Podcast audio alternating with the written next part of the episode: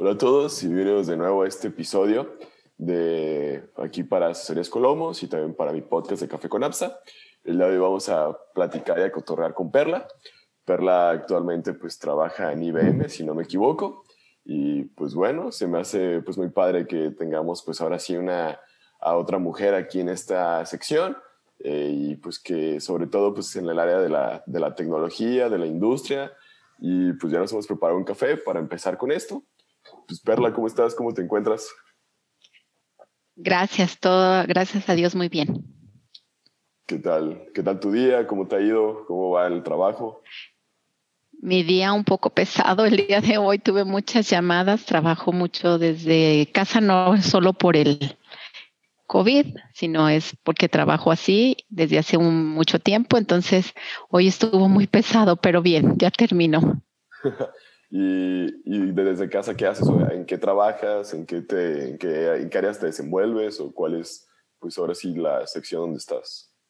Mira, yo tengo ya como seis años en el área de nuevos productos a nivel mundial.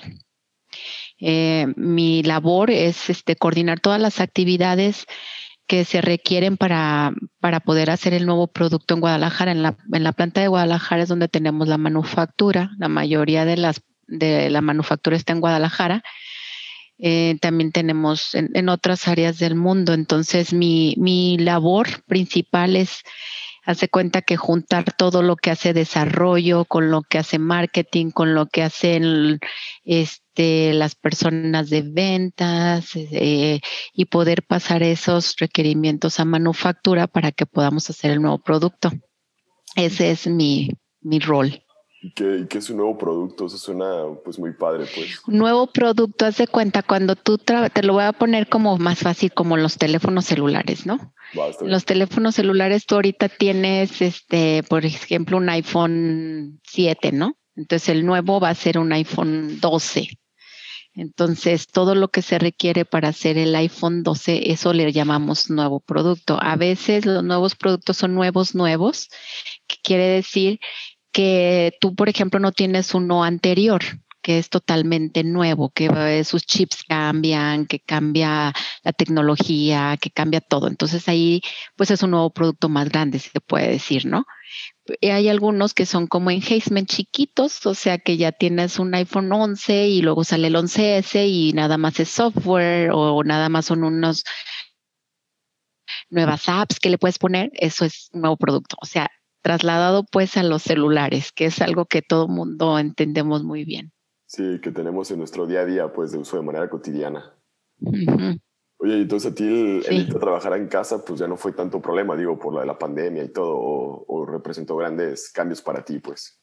Pues fíjate que sí y no, te voy a decir, porque yo tengo mm, ocho años ya desde casa, si voy un día a la oficina o dos, más o menos iba uno o dos a la oficina, eh, entonces eso te servía pues para tener la relación con las personas, para ir al piso de manufactura, etcétera.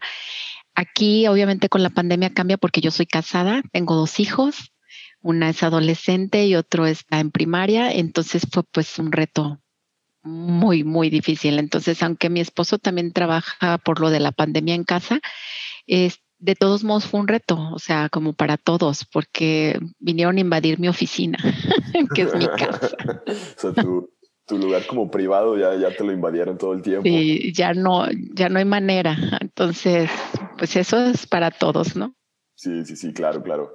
Y bueno, y como por curiosidad, que ¿tú estudiaste alguna ingeniería o licenciatura? Sí, mira, tengo, bueno, en el CETI estudié tecnólogo en informática y computación. Sí. La primera generación de informática y computación eh, y luego estudié licenciatura en ingeniería industrial en la UDG y tengo algunos diplomados em, en distintas, en la, en la UNIVA, en el TEC de administración de proyectos, porque mi rol es como un project manager, que es como un administrador de proyectos, pero a nivel técnico. ¿Y en qué más se puede ser project manager o cómo se puede de, pues, de diversificar o seccionar? Pues, pues mira, a, mí me gustó ¿cómo te diré? Eh, la ingeniería, te voy a decir, es por, me gustan mucho las matemáticas. Entonces, yo no sabía qué estudiar, yo salí del set y me fui a IBM a trabajar. O sea, luego, luego. Entonces, sí, sí, yo trabajo, tengo desde el 97 en IBM, entonces ya tengo muchos años. Sí, mi edad. salí del SETI. ¡Ah! ¡Qué horror! Sí, no, si te digo, entonces tu edad en IBM tengo yo. Entonces, imagínate los años que tengo, SNIF. Este, pues yo me fui a trabajar y como todo chavo que no sabe qué, entonces trabajé porque necesitaba trabajar, porque necesitaba aportar a mi casa. Entonces me fui a trabajar y, y ya estando ahí en IBM, los gerentes, las personas me decían, pues, ¿qué te gusta? Y le decía yo, bueno, pues a mí me gustan las matemáticas. Este, bueno, estudia una ingeniería, ¿cómo ves? Pues estudia una ingeniería. Y entonces hice trámites y me fui a la ingeniería industrial y pues así es como estudié ingeniería industrial. Órale, ¿y qué tal fue tu, experiencia en, la ingeniería industrial? Pues después pues, de Pues padrísimo. Fíjate, te voy a decir una cosa, como yo estudié, eh, eh, ya estaba trabajando, ¿no? Entonces, bueno, una vienes del CETI, donde el CETI, pues tú sabes que tienes una, como un background en las matemáticas muy fuerte. Entonces, eso a mí me ayudó muchísimo, aparte que en el CETI pues éramos muy poquitas mujeres, aunque era informática y computación, mm, fuimos muy poquitas mujeres. Entonces, pues ya estaba yo con hombres todo el tiempo y padrísimo, pues me la llevaba padrísimo, pues son bien light, entonces pues te la llevas muy bien. Y luego ya después, cuando entré a la ingeniería, dije, bueno, pues era como una mujer, yo nada más era una en la tarde.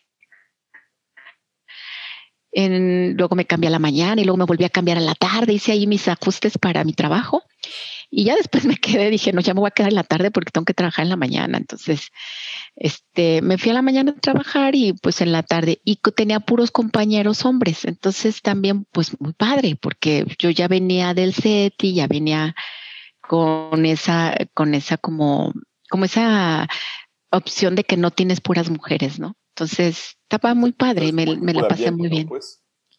Sí, es un ambiente muy diferente y, cada quien eh, va a elegir lo que a cada quien le guste, ¿no? Pero como yo venía de un set y este, entonces yo creo que a mí se me hizo sencillo en cuanto al ambiente, en cuanto al ambiente. En cuanto a las materias, pues te puedo decir que también, en este, porque la matemática yo creo que lo de tres semestres ya lo había visto en el set y entonces podía revalidar materias y todo y eso me ayudaba porque obviamente que al principio yo no tenía coche, entonces salía de IBM y corre, le comía en el camión y llegaba a la, universidad y ya estaba yo en las clases y salía súper tarde y corre al día siguiente y así, ¿no?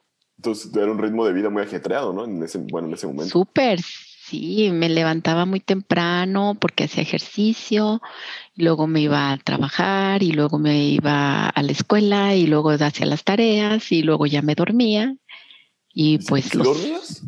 muy poquitas horas, muy poquitas horas, sí. Pero cuando estás de tu edad, todo aguantas, o sea, o más chico, pues haces todo, la verdad, no te duele nada. Sí, pero hay días como que después de tantos días, sabes, como que se acumula el cansancio y ya es como que a veces el fin de semana es como que lo agarras nomás para dormir y a veces ya uno ni sale de lo cansado que estás, pues. Claro, así es. ¿Y en, y en IUM en qué área empezaste o cómo fueron tus primeros pues, pasos ahí? Mira, como yo estaba, le sabíamos a lo de la programación, porque en el SETI nos dieron programación. Entonces, yo, entré como programando, haciendo queries o haciendo en programas en SQL. Así empecé. Entonces hacía los queries de todos los ingenieros, haz cuenta que me decían ahora haz esto, entonces yo me metía a los sistemas y sacaba los datos y todo. y eso me apasionaba, ¿no? Me apasionaba mucho. Todavía me apasiona mucho lo que es el software, aunque trabajo para el hardware. Pero el software, bueno, era algo que, que en el SETI lo había aprendido y también un poco de electrónica, pero ahí veía más lo que era los queries, ¿no? O la programación. Después empecé a hacer yo mis pininos así en gráficas de Excel o cosas así, que iba yo automatizando cosas, pues que ya decía yo, esto está como que le estás poniendo cada cosa manual, déjame lo automatizo y lo automatizaba, ¿no? Y después que entré a la ingeniería, empecé a aprender cosas ya de, pues, de ingeniería industrial, pues de tiempos y movimientos, de movimientos de línea, de la layouts, etcétera. Entonces, cuando yo estoy en SQL, después me dicen, bueno, si te gustan las matemáticas, vete a la ingeniería y entonces me voy a calidad. Entonces ahí ya me moví a calidad, a otro departamento. Y mi trabajo era eh, que coordinar a las personas que auditaban los, las cajas, les llamamos, pues los sistemas en IBM, ¿no?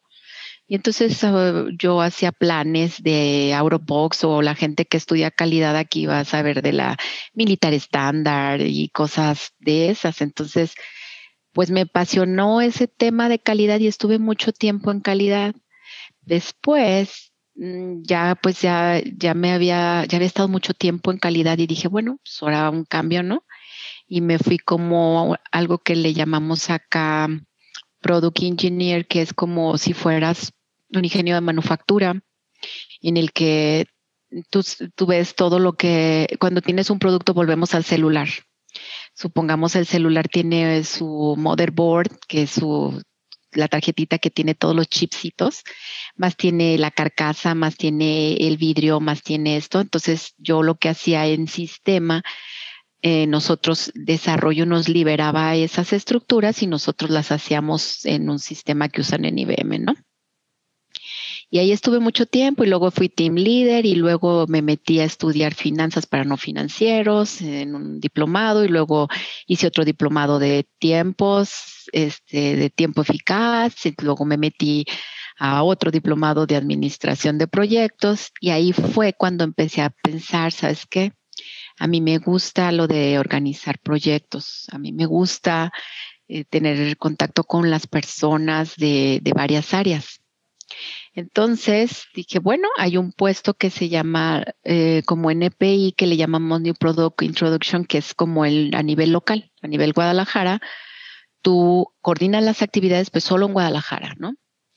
Y entonces, pues me postulé a ese y dije, pues a ese voy. Mentira, antes de ese me cambié a compras.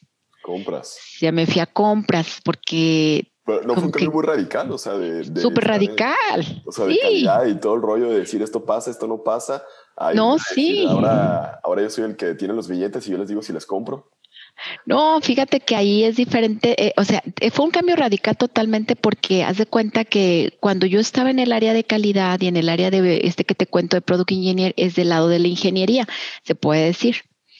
En compras, pues es otra área distinta, totalmente. Entonces, yo no tenía los billetes, pero yo colocaba las órdenes de compra, bueno, como hacía las requisiciones, y hay otra persona que hace las órdenes de compra, pero todo era para un nuevo producto. O sea, ya iba medio encaminado. Ahí estuve mucho tiempo también, otros tantos años, y luego me hice team leader de ese puesto, y luego dije, bueno, este, creo que ya me voy a, ya estoy a un nivel en el que ya tengo un poco de visión más amplia. Ya estuve en la ingeniería, en varios puestos, ya estuve en compras, ya aprendí cómo se hacen todo lo de las requisiciones y cómo se hace la demanda y todo eso, porque obviamente cuando vas a hacer un iPhone tú tienes que ver cuánta demanda va a haber, cuánto vas a comprar, que no te quedes con mucho inventario, todo lo que ya sabemos, ¿no? Entonces, pues dije, me voy a ir a lo de nuevos productos a nivel local y me fui a nivel local y después me tuve mis hijos. Con mis hijos dije, tengo que buscar otra manera, tengo que buscar un trabajo que haga más balance con mi vida personal. Pero ya estabas, o sea, cuando estabas casada, ya estabas en el área de compras, bla, bla, o sea, ya tenías como... Sí, me casé cuando estaba en el área de ingeniería todavía y luego me pasé al área de compras y ya tenía mi primera hija.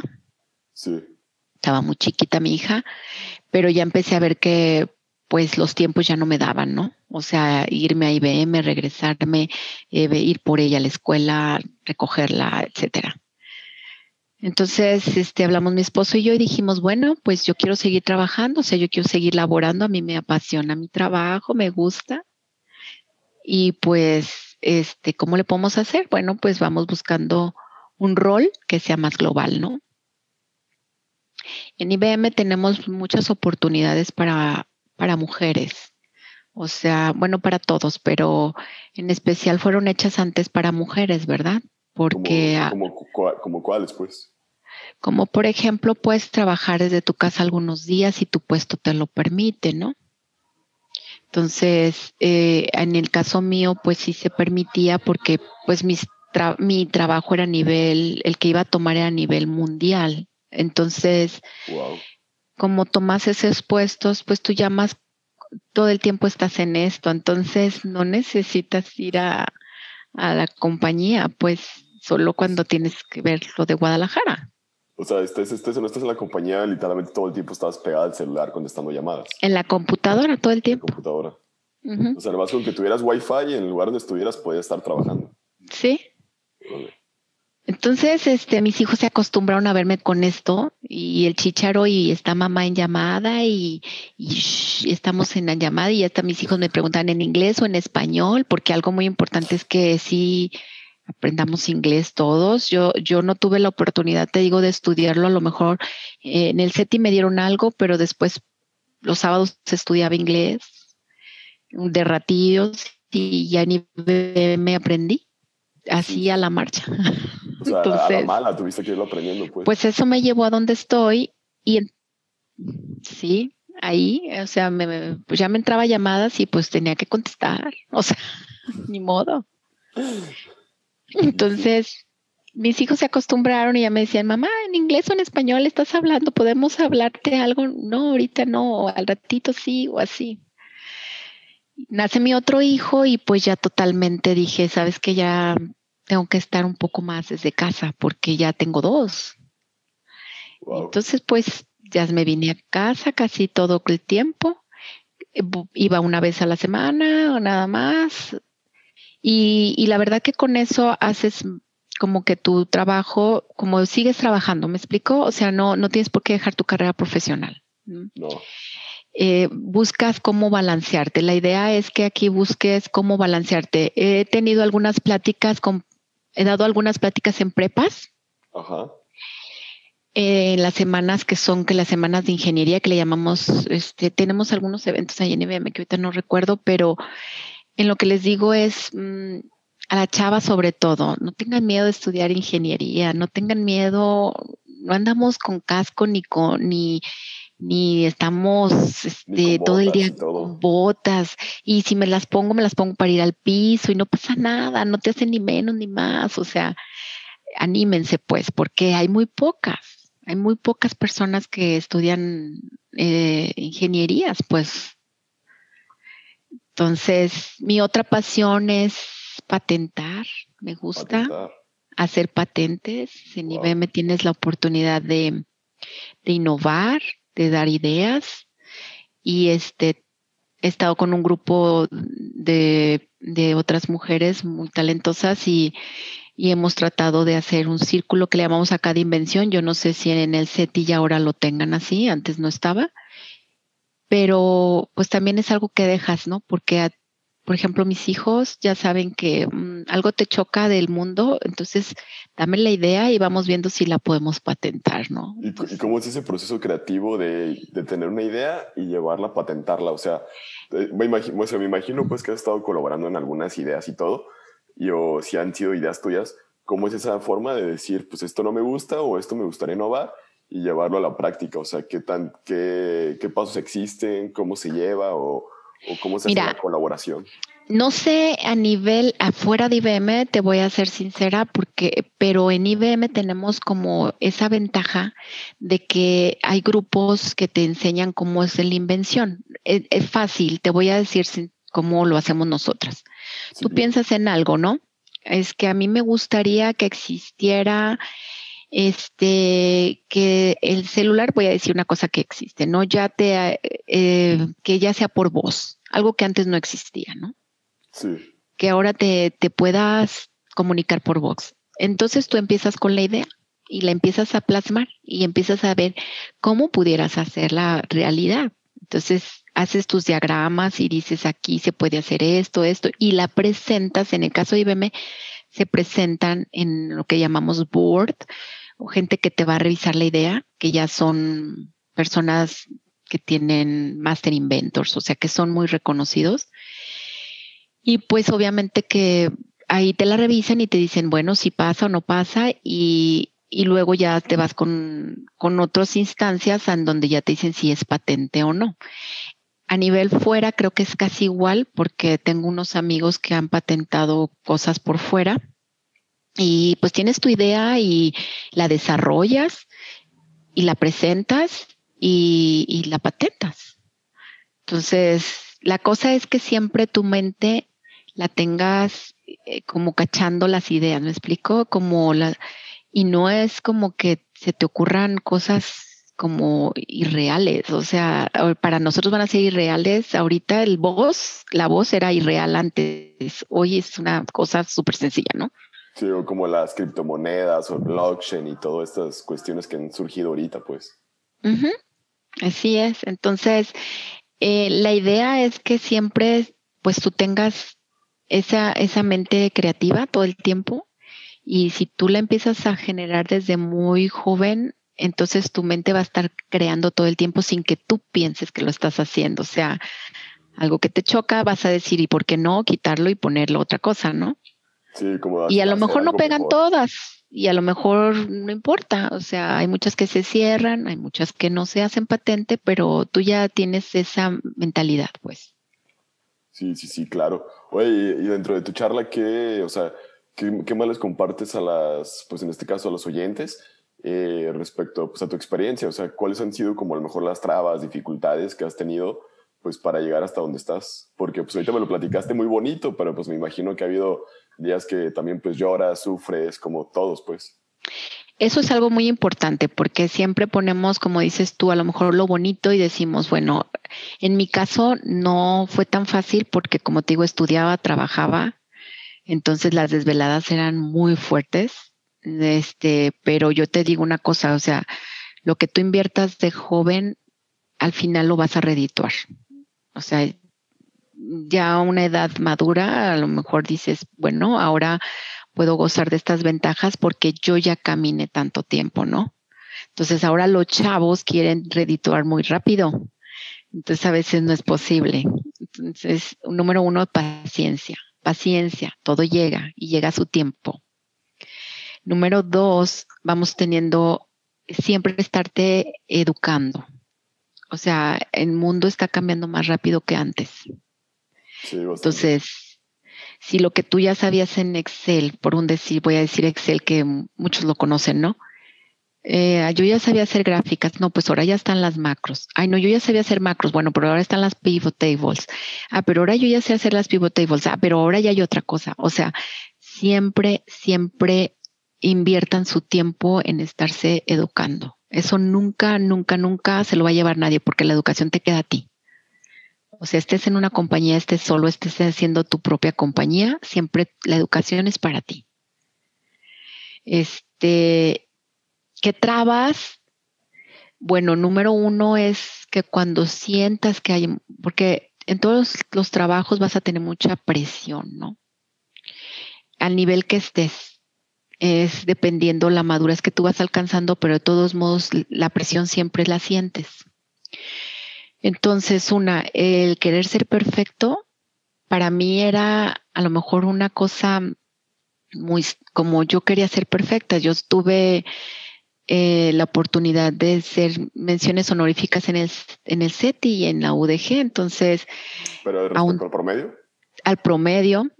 Eh, me, o sea, hacía muchas tareas y todo porque yo no podía reprobar, si me explico, porque entonces, ¿cómo cursaba el extraordinario si yo trabajaba en el otro turno?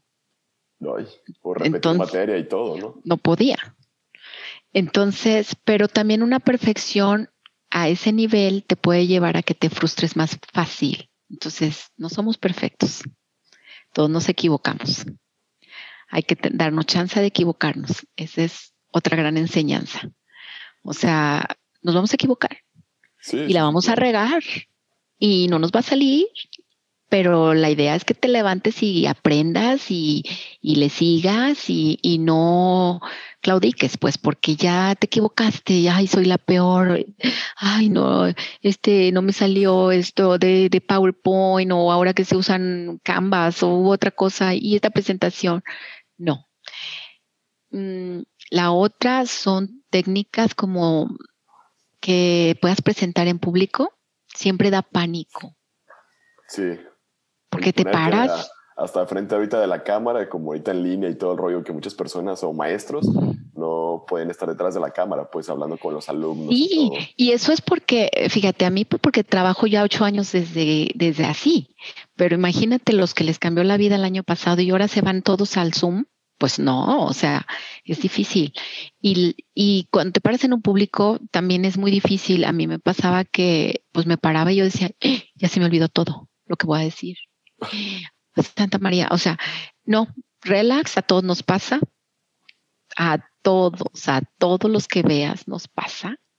Entonces respiren profundo, aviéntense, sean aventados, este, la otra es que cuando veas, por ejemplo, que tienes dificultades en tu vida personal, las hables con tu superior, ¿no?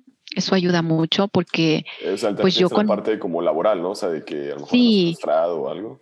Sí, porque por ejemplo, imagínate que tú estás teniendo un proyecto muy grande en la escuela, ¿no? O, o, que ustedes están teniendo un proyecto muy grande en la escuela y están teniendo que extender sus horarios de trabajo o sea, en la escuela muy, están muy extendidos en el trabajo. No sé si hay chavos que ya trabajan en el CETI porque la mayoría luego del CETI trabaja o hace part-time. Entonces, hablen con su superior y oye, ahorita tengo un proyecto muy grande, este, fíjate que tengo que entregar esto, qué onda, dame chances de cómo le hago para en muchos trabajos para que no lo vean como que te desafanas, como que no te presentas, como que no llegas y como que se vea como, que no eres comprometido, pues. También, como que se dan cuenta, pues. Exacto. Siempre como que la comunicación es importantísima, o sea, traten de comunicar todo, de, de decir, oye, ahorita estoy, como yo, por ejemplo, cuando tuve a mis hijos, decía, yo estoy eh, como frustrada porque yo había sido se puede decir, bueno, en la escuela, en el trabajo había hecho así la tarea del trabajo, me dedicaba, pero llega mi hija y nadie te da un formato de los hijos. No. lloraba, yo decía, ay, esta niña llora. Y al día siguiente hay que levantarse a trabajar. Entonces, este, la vida te va a ir poniendo pues las trabas, pero tú debes de como que irla sorteando y no hacértela perfecto, ¿no? Y, y humildad, humildad para que te puedan decir las cosas en las que estás mal, las cosas que puedes mejorar, que siempre estés abierto. Como algún problema de, humildad o de estar como abierto a sí, sí, fíjate, porque como llegas, haz de cuenta, pues yo estaba muy chica cuando entré, uh, ¿qué será? Entré de 18 al, a la IBM. Sí. Entonces tengo 43. Imagínate que en el tiempo, pues yo decía, ¿sabes qué? A mí me fue bien en las matemáticas, me fue bien en las materias, trabajaba y estudiaba y me iba bien y todo. Entonces te voy a contar una cosa que me pasó. En el primer año en IBM tenemos un sistema que y en todas las empresas te hacen check-in de tu performance, o sea, te checan tu desempeño, ¿no? Como la parte productiva. Como lo que has hecho. Ajá. Y a mí me había ido muy bien, había tenido palomita, palomita, palomita. Ándale, que un día me dice, no, pues te faltó. ¡Wow! Yo lloraba. Sí, literal lloré. Entonces me fui hasta el lago de Chapal y me senté ahí en el malecón y dije, pero ¿por qué? ¿Qué me falta? Y después vas aprendiendo que siempre te falta. O sea, nunca estás completamente, sabes todo, nunca sabes todo. Entonces, humildad de, pues no me sé esto, pero ¿cómo le hago para, para poderlo mejorar? Pues es que aquí, aquí regresaremos como al consejo que nos diste, ¿no? De siempre mantenerse como educados, estarse actualizando y todo. Y aquí como la, la pregunta que te hago, pues, o sea, ¿cómo ahorita en tu vida actual o vida laboral, cómo te mantienes actualizada? ¿Qué, qué lees? O sea, o qué te pones a buscar o a, o a cultivarte más en qué áreas o cómo le determinas para decir, ah, en esta área fallo, voy a buscar más información en esta, o sea, ¿qué consejos o qué trucos haces tú que nos pudieras compartir, pues?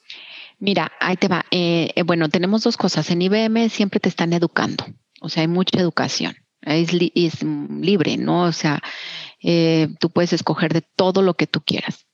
A mí me gusta mucho lo que es el área, en el, en el área de, de, ¿cómo se llama? De tecnología, me gusta mucho lo que está saliendo nuevo. O sea, porque te digo que me gusta lo de las patentes. Entonces siempre estoy viendo eh, qué está saliendo en el mundo, si ya salió alguna cosa nueva o quién la, quién la creó, qué hay de nuevo en cuanto a, a, chips, en cuanto a alguna app nueva, cosas así. Eso leo. También me gusta en IBM, te digo que ya hay ciertos cursos que son mandatorios, que le llamamos mandatorios y te tienes que tienes que chutarte todos esos cursos, ¿no? Sí, como pues literalmente huevo, ¿no? Como sería. Sí, haz de cuenta, pues no hay de otra, te las tienes que chutar. Y hay otros que a mí me gusta mucho que son los de eh, manejo de personal, los de cómo, cómo hacer empatía con las personas, cómo manejar proyectos. Este, hay otros que dices tú nada que ver, pero sí me han ayudado mucho. Yo estudio mucho lo de PNL o de neurolingüística, pues. Sí, sí. Para que podamos, podamos, porque en los grupos en los que yo trabajo, como mi rol es técnico, yo no tengo, yo soy gerente como tal, me explico, pero manejo mucha gente de diferentes áreas que no me reportan. Entonces, eh, tienes, que, tienes que hacer ese enganche de, con las personas para que también puedas tú decir, ah, bueno, mira, esta persona, o sea, no sentirte el muy, muy, ay, yo soy el que, el que maneja el proyecto, a mí no me hablen y yo sé todo, porque no lo sabes todo volvemos otra vez a la humildad, ¿no? Entonces, porque tú dependes de ellos, pues, ¿no? O sea, dependes de ellos. Claro, y en cualquier proyecto que tú hagas en la escuela, tienes tu equipo de trabajo. ¿Y qué pasa si uno es flojo? Bueno, el otro medio le saca la chamba, pero ¿qué pasa si dos son flojos? No, pues ya le cargamos la chamba al otro. ¿Y qué pasa si tres son flojos? No, pues ya te toca hacer toda la chamba. Y cuando no la sabes, entonces más bien tienes que ver de qué manera tú te enganchas con los demás y ves las fortalezas de cada uno. Eh, eso también me educó mucho en ver las fortalezas de cada uno y cuáles son tus personalidades o cuál es la personalidad de fulano de tal y cómo le vas a llegar a esa persona, ¿no? Sí, como que descubrir si es más si es mejor él para programar en cuestión hardware, pues dale esas tareas, ¿no? O sea, como que te dedicas un poco de tu tiempo a investigar a las personas. Exacto. Y la otra es que también aprendo mucho de temas de relajación, porque pues obviamente estamos en un mundo en el que corremos y no nos gusta parar casi a nadie. O nos sentimos, ay, no, pues yo tengo que hacer esto y tengo que hacer aquello y el otro, el otro, ¿no? Entonces al final del día, clases, ahí nos dan clases de yoga, eh, nos dan clases de mindfulness, entonces, a, meditar entonces un Sí, sí, 15 minutos medito. Yo les, les, de verdad que sí, les, les sugiero a todos que traten de hacerse como ese tiempecito, ya sea de si les gusta caminar, si les gusta, no sé, correr, si les gusta un ratitito que puedan hacer un paro de sus actividades, pues, en, en la manera en la que puedan. ¿A ti te gusta y, más Y esos cursos a mí me han ayudado también mucho a nivel, pues, persona, en mi trabajo, porque a veces que ya estoy así muy estresada, digo, tiempo, voy a, voy a estar un rato meditando o me voy a salir un ratito a caminar o, y me regreso, ¿no? Eso es importante. ¿Y te, te, gusta más esa actividad de, pues, de relajación por la mañana, por la tarde, o cuando sientes que el cuerpo dice, ya, ya necesito salir un rato, aunque sea? Sí, este, no tengo preferencia. O sea, bueno, ahorita por el tiempo de calor, la verdad sí prefiero caminar en la mañana, porque en la tarde es mucho calor. Pero no tengo preferencia, pero lo que te digo cuando haces los breaks, o sea, tu ejercicio normal lo puedes hacer a otra hora, a la hora que a ti te guste, pero los breaks son importantes durante el día. O sea, no que no se te olvide respirar. Tenemos, tomé una clase de respiración también en IBM tomé clases de primeros auxilios, o sea, yo soy muy, muy diversa, pues. Sí, sí. Y lo padre es que yo también les diría, no se encajonen en algo, porque tú no sabes todavía qué te vas a dedicar. O sea, cuando estás chavo, bueno, yo ni sabía ni aquí. O sea, yo eh, sabe. O sea, ¿qué te vas a decir que no sé? ¿Qué quieres estudiar? ¿Quién sabe? O sea, así. Pero, eh, cuando decías esas respuestas a esas preguntas, pues ya estabas egresada del CETI o apenas estabas pensando... No, ya estaba egresada del CETI. Vale. O sea, yo estaba egresada de la prepa, pues porque yo estudié prepa en el CETI, pues entonces sales de 18, yo salí de 18 años, entonces, pues, ¿qué, qué quieres ser? Bueno, te voy a decir, yo quería ser educadora de niños, de preescolar. De preescolar. Pero pues la situación no se dio porque yo, yo me entré a CETI y después entré a educadora de preescolar un semestre. Ok. Pero... trabajando. No, no, todavía no. Ahí es, eh, agarré un semestre, haz de cuenta como off y me fui a estudiar educadora. Este, pero en ese, en ese tiempo, pues ya tenía yo que aportar dinero a mi casa. Entonces, pues no había de otra. Entonces dije, tengo que trabajar. Mi hermano ya trabajaba para IBM y me dijo, vente. Entonces me fui a IBM y pues ya seguí mi carrera. Y entonces cuando empecé en IBM, ya de cuenta que cambió un poco mi mind de que dije, me siguen gustando ser educadora, pero me gustan los números y estoy en una empresa tecnológica. Entonces todos los con los que yo trabajaba me ayudaron a elegir una carrera. O sea, o sea, todas las personas fueron la influencia, pues, para tu carrera. O sí. Sea, de, decir, pues, estudio ingeniería industrial. Pero, pues, me imagino que todo eso viene desde tu infancia. O sea, desde niña te gustaban las matemáticas. Sí, mucho. Me gustaban mucho las matemáticas. Yo algo que, que les digo, este, si vean, si muchas veces al SETI llegas por azar, este, porque te ponen ahí tus papás, porque dicen, pues ahí tienes una carrera técnica y aparte tienes la prepa. Este, hay muchos que acaban odiando las matemáticas porque pues en el CETI no solo ves matemáticas, sino la física, química, todo lo que son las materias bases son pesadas, pues. Y si tú crees que eso no te late, sí tienes que empezar a tu, tu mente decir qué es lo que me gusta, ¿no? O sea, no tanto tu carrera, sino qué es lo que te, que te gusta, qué es lo que quieres hacer, qué es, a mí me gustaban las matemáticas. Exacto. Después ya todo se va dando, pues, aunque no tengas, bueno, yo no tenía un plan de carrera a los 18, pues, ¿qué plan de carrera iba a tener yo? No, pues nada, pues uno todavía está ni, ni sabe ni qué onda con su vida. No, yo no sabía nada, o sea, ahí pues llegué a IBM y programaba porque a mí me encantaba estar en la computadora programando, pues.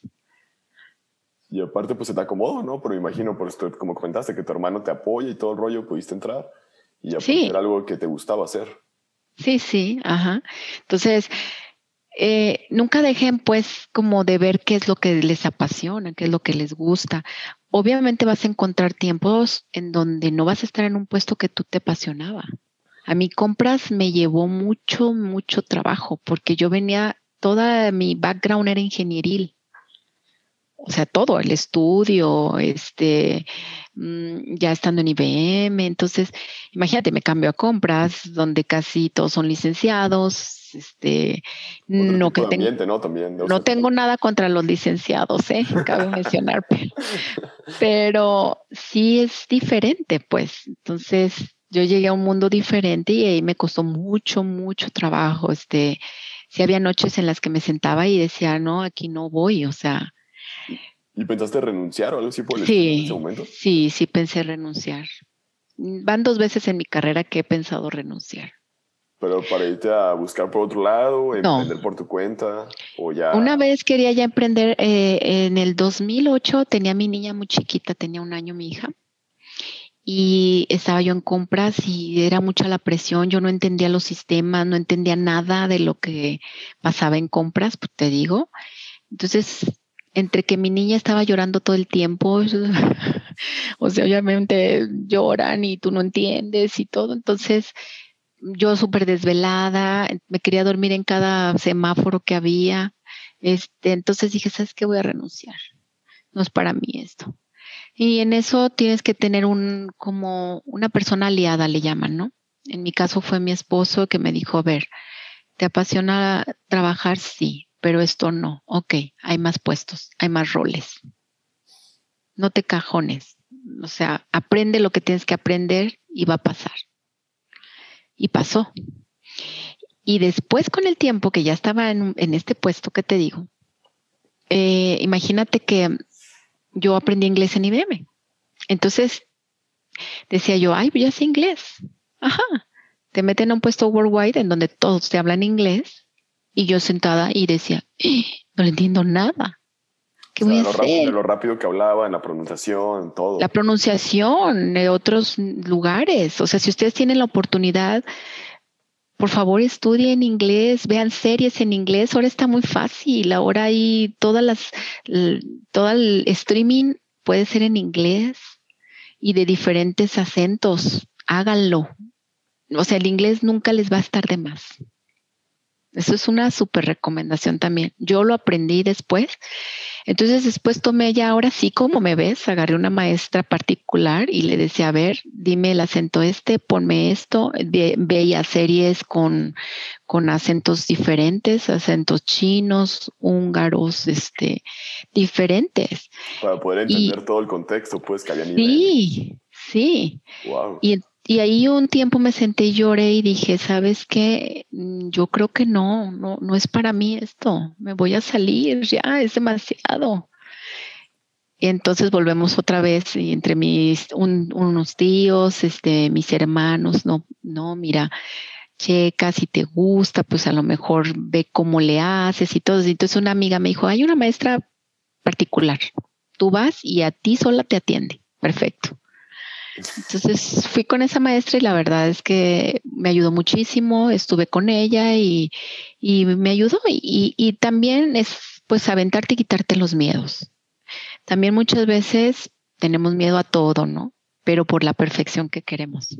Sí. Entonces no nos queremos aventar por no regarla. ¿No? Entonces, aviéntense, no pasa nada. Y regarla la vamos a regar mil. O sea, pero el que no se avienta no sabe qué tan hondo está. Entonces, si no te avientas, nadie te va, nadie, nadie te va a decir, porque para lo que para ti es hondo, para mí puede ser no serlo, ¿no? Sí, claro, porque cada quien tiene sus limitantes. Y la perspectiva es diferente. Entonces, aviéntense, aprendan. Este, si tienen ustedes oportunidad de estudiar otros idiomas, que no nomás el inglés, pues estudien otros idiomas. Ahora es muy fácil, las apps, hay miles de gratuitas. Como Duolingo ahorita para empezar. Duolingo.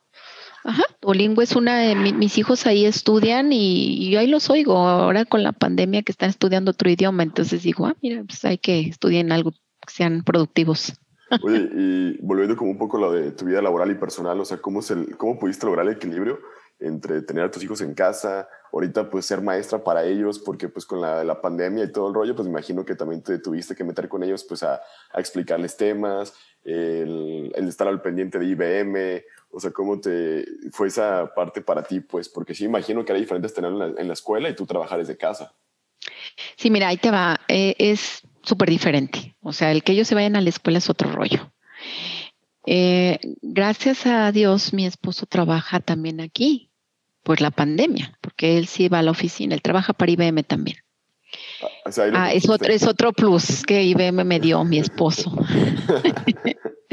Entonces, este, pues entre los dos, la verdad es que aquí es mucho de, de tu acompañante que tengas, que, que te ayude, que eh, se ayuden mutuamente, pues, ¿verdad? Entre las tareas de la casa, entre las tareas de los niños ahora, porque nos volvimos maestros, este, entre platicar mucho con tu superior de decir, mira, ahorita es cuando le toca el examen, no puedo estar en esta llamada, pero me cubre alguien, este, y al rato me pongo yo al corriente, entonces eso también.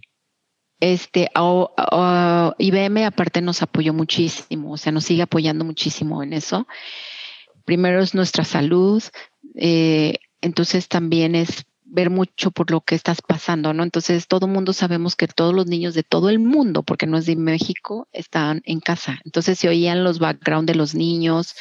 Este, obviamente ahorita bajó mi hijo y me vio y ya se iba a acercar aquí, luego ve la cámara y se retira, pero a veces aparece y, y así es, o sea, es un mundo normal, nos puede evitar, los perros ladran, el del agua pasa, el de la basura, O van afuera corriendo también y todo. Y no puedes evitarlo. O sea, estamos así, estamos viviendo esto. También ayuda, yo creo que hayamos vivido esto, te voy a decir por qué, porque para los que trabajamos en casa era como mucha presión de que pues no querías ni tener ni un ruido. Yo al inicio decía, ay, no, ni un ruido. cállese todos. Ya después vas aprendiendo que la vida es vida, que tu casa es casa, este, todos saben, y ahora pues con la pandemia más. O sea, hay niños que lloran y estamos en otro lado y le espérame tantito, voy a ir a callar al niño. Y así. ¿Es muy difícil? Sí. Ha sido una etapa muy, muy estresante, este, porque antes te dedicabas a tu trabajo en la mañana, al menos mis hijos pues van toda la mañana a la escuela y, y ya hasta la tarde los tenían, ¿no? Y ahora pues no, tienes que hacer espacio. 24-7. No tenemos descanso. Y no, si mi mamá dice, ya, ya quiero que los vacunen para que se vayan a la escuela, ya me enfadaron. ¿Ustedes están desde casa también? Este, sí, estamos, pues, ahorita estoy en la escuela haciendo, pues, homeschool. Eh, también estoy trabajando como freelancer y, pues, también es en la casa, o sea, pero pues como que los ratos que uno se iba a la escuela como que sí se disfrutaban hasta cierto punto ahorita pues aunque lo que lo extrañas no sí lo extraño pero lo que no extraño es el tráfico fíjate o sea como que mm. los primeros meses y todo el rollo pues me puse a analizar y pues me di cuenta que a lo mejor perdí dos tres años de mi vida en cuestión camiones el tráfico en el carro y todo y pues, pero extraño mucho la parte de la convivencia social, de ver a los amigos, de que de repente vámonos a las salitas, vámonos a la casa de la, del depa del foráneo. O sea, como que esa parte de la convivencia es lo que extraño más en lo personal. Pues que... Fíjate que sí, eso es lo que se ha perdido y eso es lo que dicen que es lo que venimos, vamos a tener un lag a nivel mundial de socialización de ese año, pues. Y fíjate, tú lo sientes que pues estás ya un poco joven, tienes 20 años, 24, 23. imagínate los niños que tienen 7, 4, 5, 8, o sea, ellos, ellos aprenden socializando. Entonces, esto nos ha venido a, dar otra perspectiva. En el otro lado de la moneda es que ya aprendieron mucho la tecnología. Digo, los niños ya vienen con otro chip, desde yo creo que un poco como de 15 para abajo y a lo mejor ustedes ya un poco más, pero porque ya nacieron con las computadoras, ya nacieron con los celulares, entonces ellos, ya, vienen con, la tecnología. Con Zoom y todo. Degradada, les digo yo. Pero sí el hacer una llamada en Zoom, el ver cómo se hace, bueno, o en Meet o en Google Meet. Sí, sí. Entonces eso es lo bueno que ha dejado en cuanto dices tú, pues sí, la verdad es que en los tráficos el tiempo de tránsito cada día aquí es más fuerte. Lo que pueden aprovechar es, pues, una, escuchar música que les guste, otra los podcasts. Ahora hay mucho podcast. ¿Tú consumes podcast? Entonces, y son gratis, todo es gratis. Entonces, pues puedes escuchar podcast, puedes agarrar un curso, este, porque los trayectos a veces se vuelven, pues sí, como 40 minutos, una hora, ¿no? Sí, dependiendo. Yo oigo podcast en mis ratos que tengo. Órale. Sí, o sea, porque sí se hace el tráfico, pues. ¿Y a quién te gusta escuchar o cuáles son tus? Mira, a mí me gusta más como ondas de, te digo, como muy yogis, porque es el rato en el que yo me disperso. Este, escucho luego a, una que es de yoga, a otra que es Gaby Vargas, a lo mejor ustedes la, la, conocen, este, a César Lozano, que son gente como muy de, vamos para arriba, tú puedes, y aunque te estés cayendo tú, sí, bien motivador así para que cuando te estés cayendo ya estás tú bien feliz. No, ahí voy, sí, para adelante, cómo no. Este, luego escucho podcast de estudiantes también, de escuelas, a veces que oigo, que digo, ay, voy a agarrar esta escuela a ver cómo, cómo se oye. Y aparte de me meto mucho a lo que es la, ¿cómo se llaman? Los aceites esenciales, esas ondas como de, más de, um, como medicina alternativa, también eso me gusta mucho, entonces, pues. Variado, entonces, tienes Variado. un fotógrafo también que sigo, que ahorita no me acuerdo cómo se llama, pero este, muy bueno, entonces a mí me gusta la fotografía. No, fíjate que no he, no he hecho un podcast pero eh, yo creo que ya me voy a poner a hacerlo porque este como que ya es tiempo. no, pues Este, pues no sé. Es que anterior, anteriormente todo eso no se usaban. No, esto es muy nuevo, es como si fuera una radio, pero diferente. Entonces, pues ahora está padre porque pues sí puedes hacer más, más cosas en podcast y llegas a más personas, ¿no? Anteriormente pues ibas a las escuelas, a mí me tocó ir a las escuelas, andar este, eh, promocionando la ingeniería, pues como yo les digo, pues yo soy muy feliz siendo ingeniera, entonces pues antes era diferente. ¿Qué es lo que te da más alegría de ser ingeniera o qué es lo que te pues, satisface más, pues? Me satisface que no hay muchas. Entonces digo, wow, pues somos muy poquitas. Eh, digo, no me satisface que no haya tantas porque ahorita quisiera yo que hubiera más ingenieras, pues, pero eh, en su momento pues es un logro porque dices, pues no, no muchas quieren por la matemática, ¿no? Eh, ¿Qué otro que te puedes meter a la tecnología? Entonces tienes mucho de qué hablar a nivel tecnológico. de la parte tecnológica, ¿qué es lo que más te gusta? O sea, hace rato me platicaste respecto a hardware, pero ¿hay algo en especial que tú digas, esto me, fascina? Bueno, a mí me gusta, eh, en, el hardware es en lo que me, yo me desempeño, porque eh, ahí es donde estoy en IBM, pues, pero me gusta aprender, por ejemplo, de los nuevos eh, chips, de que cuál es la velocidad y cómo vienen las nuevas tarjetas, este, en qué rapidez se van a mover y del software me gusta luego estar investigando, ay, a ver, ya va a haber este software que ya nos vamos a poder hacer esto más rápido, o en el súper ya vamos a poder comprar cosas este, más rápido porque ya están acomodados los pasillos, o sea, ondas así, pues. Como lo del súper de Amazon, ¿no? Si lo, también lo llegaste a ver, pues. Ajá. Y luego viste, por ejemplo, en Amazon, creo que fue el de Amazon el que lo hizo, hizo una patente ahora con la pandemia en el que tenías un círculo, ¿no? A tu alrededor en el que te marcaba si estabas con la distancia correcta.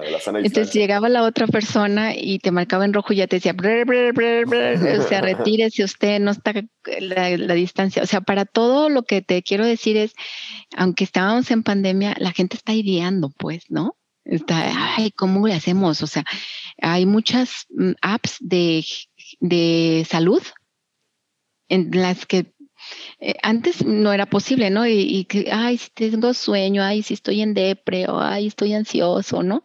Entonces ahora, pues esas se hicieron gracias a también esto de la pandemia.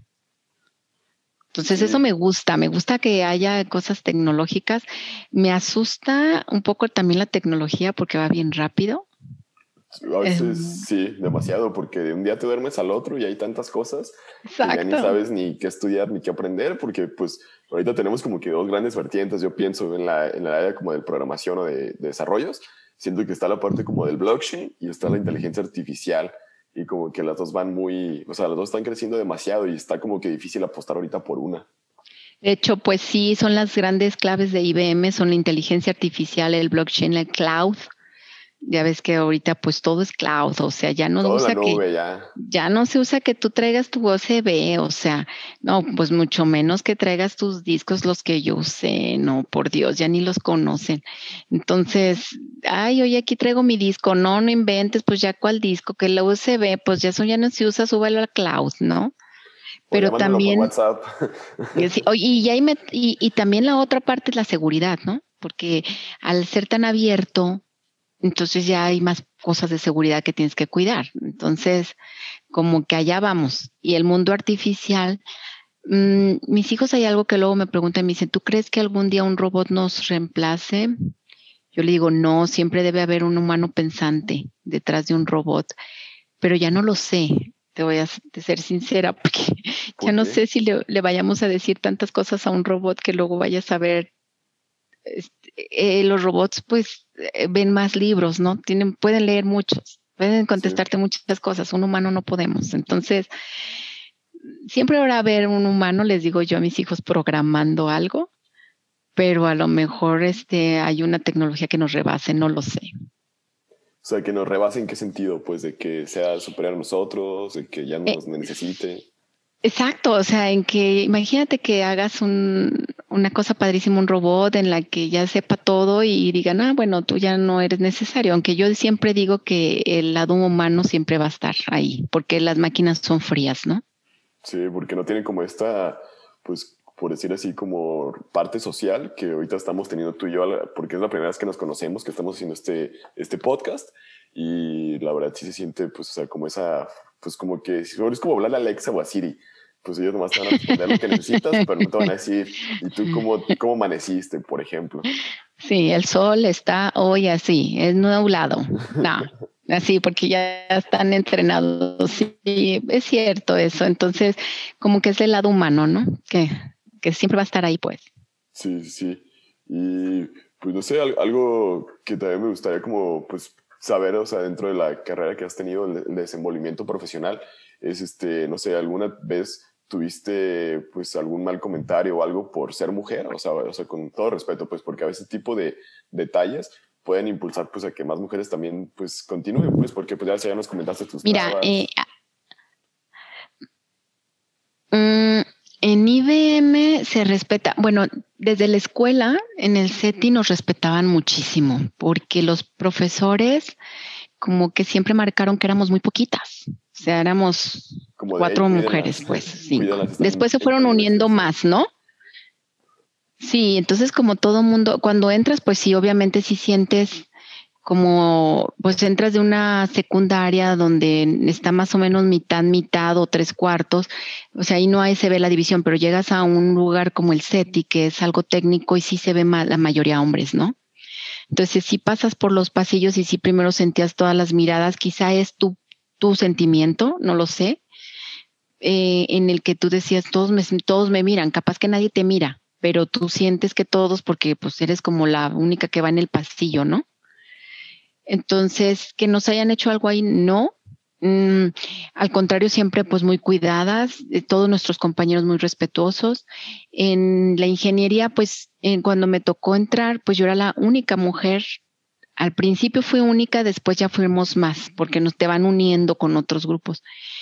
Y, eh, luego éramos dos y así nos fuimos haciendo más, pero nunca como tal como la misma cantidad de hombres pero igual, como éramos únicas, al principio sí el chifladero, ya después como que se acostumbran a uno y dicen, ay, está pobre, pues ya que pase, o sea, ya, ni te decían nada. nada, ya ni quien te pele, o sea, ya después, ah, sí, ándale, pues, ya está tú echas carrilla cuando llegan las demás de otros lados y dices, ay, vamos a chiflar para, pero pues bueno, eso a lo mejor era bullying, ahora, ahora es bullying, antes no era, ¿no? Ahora se ofenden de todo ya. Y, y en el trabajo, sí, pues es que ahora es diferente, ¿no? Ahora no puedes decir nada. Entonces, a lo mejor era un bullying, sin querer nosotros lo hacíamos y nos mm, hacíamos payasada. Ya ahora, este, en, el trabajo, mmm, fíjate que yo no he tenido ese problema porque he estado yo brincando mis trabajos que yo he querido y, no me han dicho, porque eres mujer no puedes. O sea, sí te voy a decir una cosa, la limitante sí la trae uno aquí. Entonces, eso sí se los dejo de tarea a las mujeres que nos están escuchando, las niñas jovencitas. Cuando tú estás de mujer, tú piensas, yo ya no voy a poder trabajar cuando tenga hijos, yo ya no voy a poder trabajar cuando me case. Sí o yo ya no voy a poder hacer esto. Entonces, el límite está en tu cabeza. Hay algo que le llaman el sailing. y ahorita se me fue el nombre, pero es como el tu techo de cristal que tienes, ¿sí? Entonces, a veces la mujer nos sentimos que no vamos a poder con este puesto o no vamos a poder con este proyecto o a lo mejor en, la escuela, por ejemplo, ¿quién, ¿quién se postula para liderar algo? No, yo no, es que yo soy mujer y, y pues todos son hombres, ¿no? Entonces a veces también uno tiene la limitante. Más que a lo mejor los otros te la hagan, también tú tienes que abrirte un poco y, aventarte, pues. ¿Y tú cómo le hiciste para romper después de esta falla técnica? Ya volvimos. De que respecto en base a, a las necesidades donde surgen las mejores ideas o la, necesidad la que a veces te hace emprender, pues, o crear, no sé, el mejor video, el mejor eh, imagen, foto, lo que te dediques, pues, para al final la recompensa, pues. Sí, pues yo, mira, la verdad es que así, eh, cuando tienes la necesidad de cualquier cosa, no solamente económico, ¿no? O sea, eh, alguna necesidad que tú tengas te hace echarle más ganas. Entonces, yo, pues la verdad es que como estudiaba, trabajaba, tenía, necesitaba el trabajo, necesitaba estudiar, este, bien, porque no, te digo, no podía reprobar, entonces como que ya iba yo muy feliz a la escuela y todo. Nunca sentí, bueno, te voy a decir, un poco en la escuela Mm, como anteriormente, ya no sé ahora, pero anteriormente estudiabas las básicas con muchas ingenierías, no solamente la industrial. Entonces había muchos, hay otras carreras que son más todavía más hombres. La industrial todavía hay más mujeres, o sea, cuatro, cinco, no seis. Pero pues cuando te toca con mecánicos o te toca con electrónicos, mm, ¿qué otro? Civiles, por ejemplo no hay muchos civiles, no hay muchas ingenierías civil. Entonces me tocaba y que era una o dos en la clase, si sentías como ese nervio de entrar y de tocar cuando llegabas tarde y tenías que tocar la puerta y estaban todos los hombres sentados y te tocaba a ti la, la última llegar, decías, ching, ¿por qué llegué tarde? Pero no porque te hicieran algo, yo creo que también es parte de lo que uno pues siente y que cada día vayamos labrando un mundo mejor desde chicos, ¿eh? porque eso es desde ahorita. las mamás somos las que educamos. Entonces las mamás somos las que también tenemos que educar en igualdad. Sí, sí, sí, desde casa se parten todos esos principios y valores, pues. La brecha sea menos, ¿no? O sea, que cada día la brecha que tú ves ahorita bueno, anteriormente sí era súper castigado que una mujer estudiara ingeniería, hace, te digo, hace mucho tiempo, porque asistía a, un, a unas pláticas este, en donde Grace Hopper, que también la sigo, era una ingeniera que hizo algo de computación hace muchos años y, y pues era vista así como, wow, ¿tú por qué haces esto? ¿No? O sea, ¿por qué te dedicas a la ingeniería? Eh, pienso que ahora no es así pero sí también hay que ir cerrando la brecha. O sea, nosotras mamás nos toca cerrar brecha porque, ¿y por qué mamás? Porque nosotros mamás educamos junto con papá, obviamente, pero al, al ver que tú haces, eh, como ahorita tú me decías, en la pandemia, ¿cómo le has hecho? Pues con mi esposo. O sea, los dos. O sea, al hacer todo juntos empiezas tú a ver desde chico, wow, o sea, sí se puede porque aparte mi papá trabaja y pero mi papá también me ayuda a las tareas, pero mi papá también me ayuda en los trastes y yo también entro a todo esto y desde chicos, o sea, ponerles actividades para que tú tengas menos esa brecha. Comentaba que hace poco entrevisté a Ana Karen Ramírez de Piqui y ella me platicaba de cómo se dedicaba a cerrar la brecha de género entre ciencia y tecnología, pero desde niños.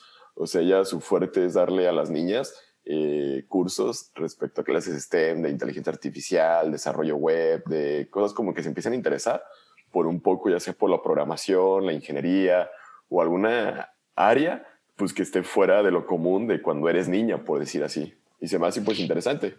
Sí, eso también lo hacemos en IBM. Yo he dado eso, también he estado con chavitas de secundaria en las que les estamos diciendo las carreras STEM, pues precisamente, pues clases de, tecnología en donde este, si tú ves que una niña tiene potencial, si tú ves que eh, a una niña le gusta la programación, si tú ves que a una niña le gustan las matemáticas, ¿por qué no? O sea, ¿por qué no dejarle abierto?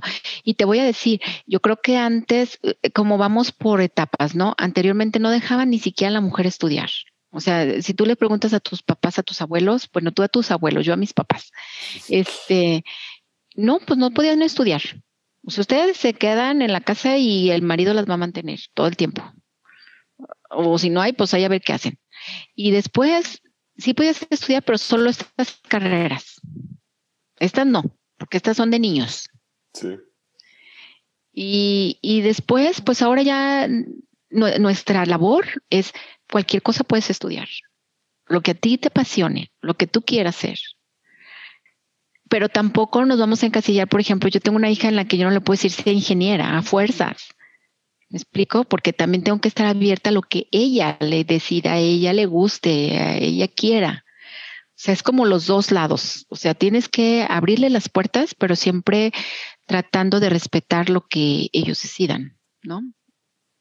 Sí, sí, sí, siento que es como que las decisiones son más difíciles porque a veces pues también quiere como que los papás quieran lo mejor para los hijos, pues, pero a veces pensamos que la, porque van a estudiar ingeniería o cierta carrera, pensamos que no les va a dar de comer o no van a tener buenas oportunidades laborales o de vida.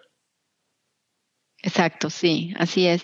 Y, y, cuando también hacerte tus aliados, eso te sirve mucho en los trabajos, fíjate. Si en el trabajo tienes tus aliados, eh, mujeres, tus aliadas que en las que cada día más digan, vamos, nosotros tenemos estos puestos y mira, este, estamos demostrando que sí podemos, que sí podemos tener este tipo de puestos. Entonces, es la manera en la que tú te das a conocer y en la que a otras personas les puedes sembrar esa semillita en la que dicen, oh, ¿por qué no? Pues igual y hago este rol técnico y, está padre. Sí, sí, sí, sí, cierto, tienes toda la razón. Y pues bueno, ya para terminar esta, pues este cotorreo, ¿Tienes algún libro o algunas como pues cuestiones donde ya, pues siento que nos falta hablar como esa parte de libros que recomendarías a las personas que nos están escuchando? De libros, pues fíjate que mm, depende mucho de lo que les guste leer. Ahora leen cosas muy diferentes, pero este, a mí me gustan mucho los de motivación, o sea, al final del día me gusta, me gusta leer, te digo, a Gaby Vargas tanto en Insta como en libros, este, físicamente, me gusta los de César Lozano, que son más motivacionales. En libros también me gusta como algo de, como algo de, de historias, pero hace poquito leí uno, ay, por cierto, que aquí lo tengo, mira, es un libro bien chiquito que se llama Parvana, que explica Parvana, este libro. Ok, ok. El viaje de Parvana. Este es un libro muy chiquito, velo, pero explica precisamente cómo es en los tiempos, cómo es en Afganistán, cómo viven las niñas versus los niños y las guerras y todo eso. Entonces, este libro está, está muy bonito está padre que lo lean. Mi hija se lo dejaron y luego yo lo agarro los libros que le van dejando a ella. Este, luego leí otros de ahorita ah, leí uno de la Malinche que me gustó mucho en esta vacación, no sé, en estos como un fin de semana que me agarré de vacación, dije, bueno, voy a leer un libro, entonces esos libros también de, que lean de, pues de historia. A mí te voy a ser sincera, a mí la historia no me gusta es algo que no me gusta, porque desde muy joven en el CETI, pues no tienes historia, este, solo en la secundaria, y, pues no vemos historia. Yo le decía a mi esposo, yo no vi historia, yo ni me acuerdo de, de cuándo, qué fue eso. Entonces ahora empiezo a leerlo, pero me gustan más cuando las lees en manera de historieta, como la de Ángelas Mastreta o algo así. O sea, que, que te mantengan, ay, mira la revolución, pero entonces pasó esto.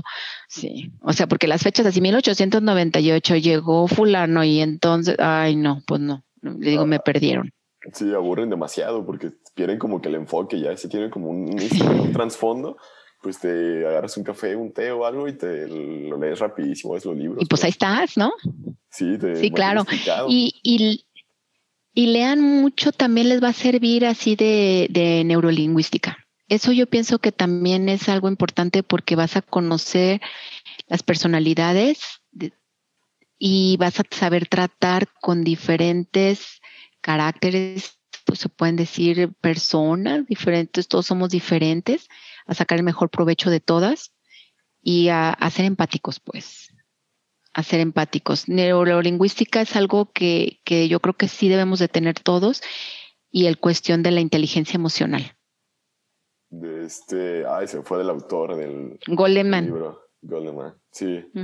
sí Ese lo, lo, leí yo hace tiempo y, y, tienen, hay muchas personas de inteligencia emocional y luego ahora si no te gusta leer tan, tanto, pues Google es fácil, entonces tipo de personalidades y ya te da la amarilla, la roja, la azul, la verde y te lees hoy la verde y mañana lees la azul y así te la llevas, ¿no? O audiolibros o pues no tienes que leer todo.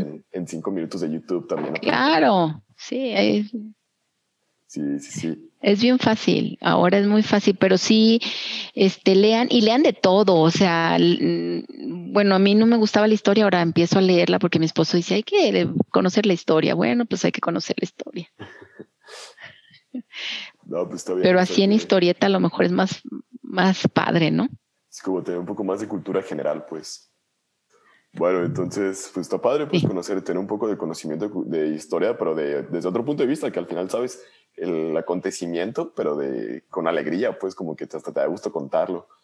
Y pues bueno, yo creo que ha, sido todo por esta entrevista. Muchísimas gracias, Perla, por, por tu tiempo, el que nos has regalado el día de hoy. No, al contrario. Por todos estos valiosos consejos, pues que al final del día yo creo que el siempre mantenerte educado, como lo comentaste en el transcurso de la charla, siento que es igual algo muy importante porque literalmente siento que todos los días, en el caso, por ejemplo, yo que estudio programación para ingeniería en desarrollo de software, todos los días, todos los días hay nuevas actualizaciones, nuevas noticias y que una cosa cambia a la otra y como las transiciones que hacen de los, de los procesadores, pues también nos afectan en la parte del desarrollo. O sea, como que hay tantas noticias que a veces es difícil poder abarcar todo, pero es bueno aunque sea saber las tendencias hacia dónde apunta el mundo de la tecnología hoy en día.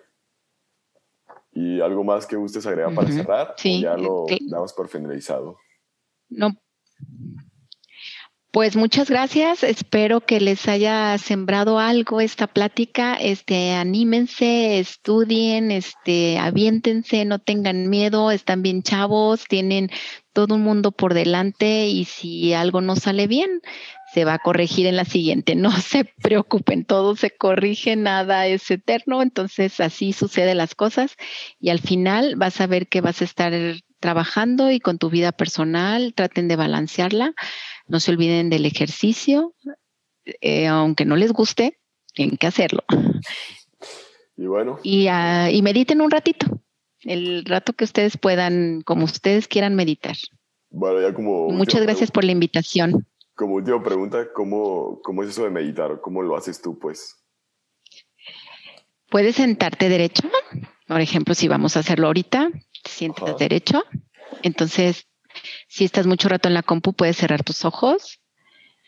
Y lo que vamos a hacer es bien sencillo. Empiezas a, respirar de manera consciente en la que dices, voy a respirar, pero voy a sentir cómo inflo el estómago. Y luego voy a exhalar por la boca muy despacito.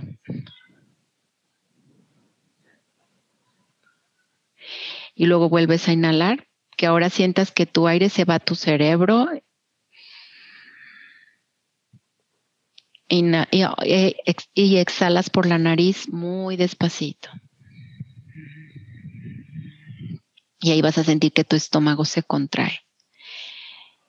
Cuando haces estas respiraciones, por mínimas que hagas, tres, dos, cuatro, las que tengas tiempo, vas a ver que vas a estar más enfocado en lo que haces. Cuando ya te ya no sepas por dónde, también puedes enfocarte. Y cuando quieras tener más lucidez, entonces es muy fácil con este dedo te aprietas el orificio de la nariz. Eh, el del derecho, por un decir. Inhalas por el otro. Y luego con este dedo índice aprietas el otro y sueltas el otro y ahí, y ahí exhalas. Y ahora con ese respiras. Y ahora tu dedo gordo va al otro y con ese exhalas. Eso hace que tus dos hemisferios del cerebro funcionen muy bien. Así de sencillo. Entonces está muy fácil. No lo sabía. Está, muy interesante la técnica y muchísimas gracias por compartirnos eso. Y pues ahora sí, a todas las personas que vieron, escucharon este episodio, un fuerte abrazo. Y pues reitero, muchas gracias Perla por tu tiempo, por estos consejos que nos diste, eh, desde tecnología, desde toda tu vida y hasta ahorita acabando con esta parte de, la, de este mini ejercicio de meditación. Y pues un fuerte abrazo. Cuídense mucho, disfruten su vida, disfruten mucho y esperamos nuevamente tenerte por aquí. Muchísimas gracias. Hasta luego, bye bye.